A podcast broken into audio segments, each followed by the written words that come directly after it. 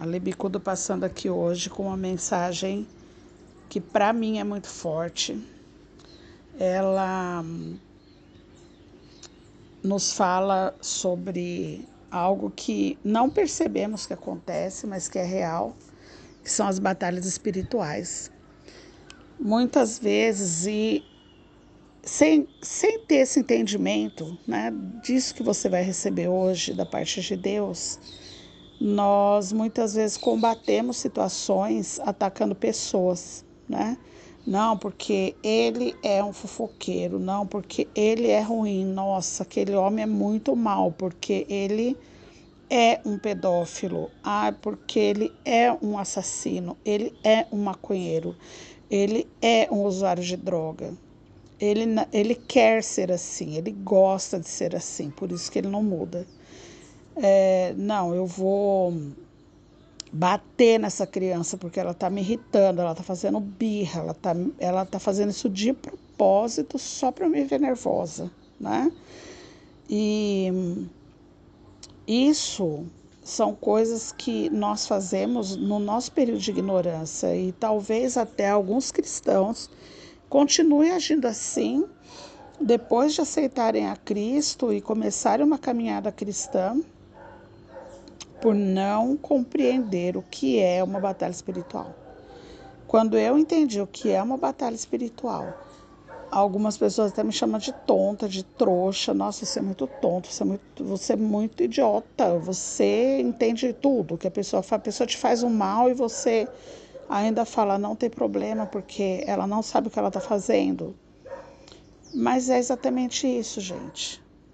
Olha só, a Bíblia diz assim: pois nós não estamos lutando contra seres humanos, mas contra forças espirituais do mal que vivem nas alturas, isto é, os governos, as autoridades e os poderes que dominam completamente esse mundo de escuridão. Quando Jesus chega, ele traz luz. Luz por quê? Existe a luz para acabar com a escuridão. Então, veja bem, você olha para uma criança que está chorando, está irritada, está nervosa, claro que ela pode estar tá com fome, pode estar tá, é, com desconforto físico, pode estar tá com dor, né? Mas quando é aquela birra insistente, naquele momento em que você está mais cansado, mais cansada, mais é, com problemas, isso é um ataque espiritual contra a sua vida todo mundo pode ser usado pelo mal para nos trazer prejuízo.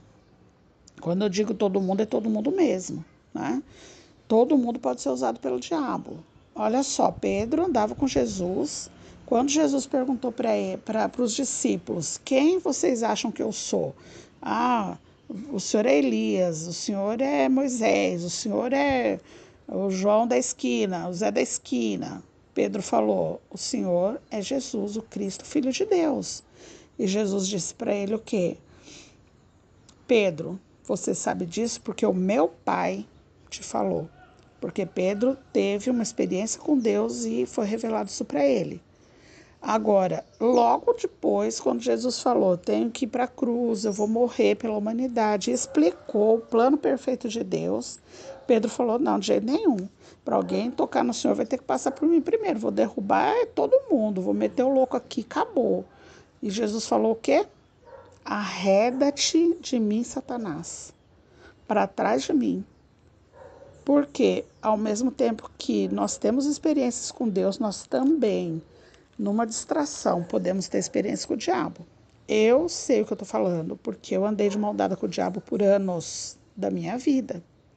Conheço esse sujeito. Então, o que acontece? As influências do mal na nossa vida, elas são espirituais. Quando uma pessoa é, pega uma criança e tem um ato de pedofilia, essa pessoa, ela não é pedófila, não é, não é um pedófilo. É claro que tem que passar por todo o processo de justiça humana que Deus estabeleceu na Terra, mas ela não é isso, gente. Ela não é um assassino, ela não é uma maconheira, ela não é uma prostituta, ela não é. Ela é imagem e semelhança do Criador, só que essa imagem e essa semelhança estão deturpadas por toda influência do mal na vida dela. Quando uma pessoa te trai, é o diabo que está agindo através da vida dela. Não, não é não. Essa pessoa é sem vergonha mesmo, safada. Existem pessoas que nos prejudicam de tal maneira que parece impossível a gente conseguir olhar e falar: não, vou perdoar essa pessoa porque não é ela que está fazendo isso, mas essa é a verdade. Essa é a verdade. Então, o que, que nós temos que fazer? Nós precisamos nos vestir da armadura de Deus. Ele nos dá uma armadura, uma proteção. E por que, que eu falo isso? Porque eu fui uma pessoa assim, né? Eu fui uma pessoa horrível. Antes eu dizia assim, não, eu sou uma pessoa horrível, sou, a minha essência é, é maligna, mas isso é uma mentira, porque se eu sou a imagem e semelhança do Criador, Jamais eu posso ser horrível, jamais eu posso ser um lixo. Isso é um erro que muitos cristãos, quando se convertem, começam a dizer: Nossa, eu sou um lixo, eu só sou o que eu sou por causa de Jesus. Sim, eu só sou o que eu sou por causa de Jesus, mas eu nunca fui um lixo, eu nunca fui. A minha essência é de amor, a minha essência, a sua essência é de bondade, generosidade, é de compaixão, porque essa é a natureza de Cristo. A nossa natureza divina tem que prevalecer sobre a nossa natureza humana. E a nossa natureza humana, ela não é uma natureza rica de virtudes. Por isso nós caímos em pecado. Então, o que, que vai acontecer, gente? Se eu, no tempo em que eu andava na escuridão, que eu andava no mundo, e eu não queria ouvir é, ninguém que veio falar de Jesus para mim. É, se eu tivesse o entendimento que eu tenho hoje, eu teria feito as coisas que eu fiz? É óbvio que não. É claro que não. Por que, que hoje nada do mundo me atrai, eu não sinto saudade de nada? Por que, que hoje é, nenhuma oferta do diabo vai me, é, vai me pegar? Porque eu sei que é ele que está por trás de todo esse mal que existe na Terra. Eu sei que é ele que está numa pessoa que me agride, numa pessoa que me afronta, numa pessoa que me ofende, numa pessoa que, que fala mal de mim, né? É, eu sei que é ele. Então, quando eu olho para essa pessoa, aquela raiva vem, porque não é porque eu falo de Jesus que eu estou imune a sentir vontade de matar alguém.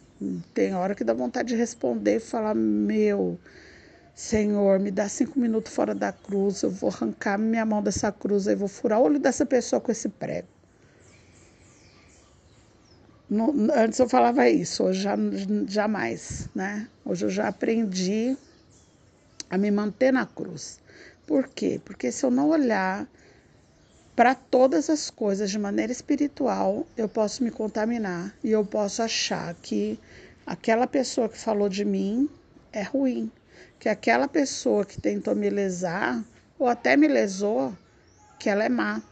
Eu posso pensar que a minha filha, quando ela dá um chilique, que ela é desobediente, né? Então, isso é mentira, é uma mentira que o diabo põe na nossa mente a rejeição que, que você ou alguém que você conheça e que eu já senti por muitos anos na minha vida é, traz é o Satanás, capeta, imundo, nojento, que trouxe para a vida de muitas pessoas desde o nascimento, porque os pais não estavam preparados, talvez, para receber essa criança.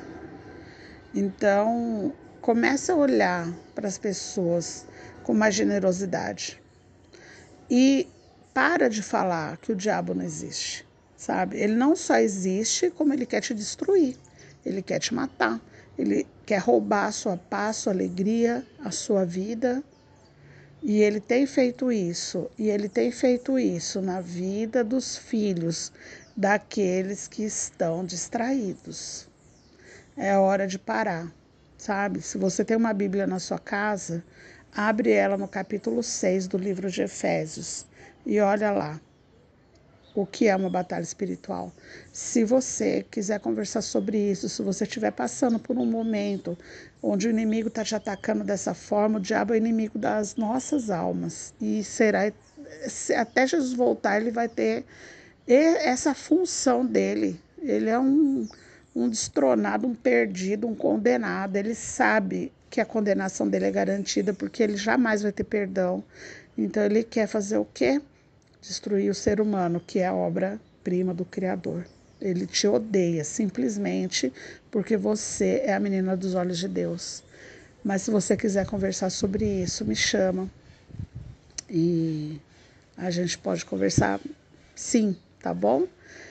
É, passa lá no meu Instagram, arroba Bico do. Essa semana vai ser uma semana de testemunhos. Terça-feira vai ter uma live tremenda com uma pessoa que eu amo muito e vai lá, é, curte, compartilha os stories e eu creio que vai te edificar e pode ajudar alguém a encontrar a luz.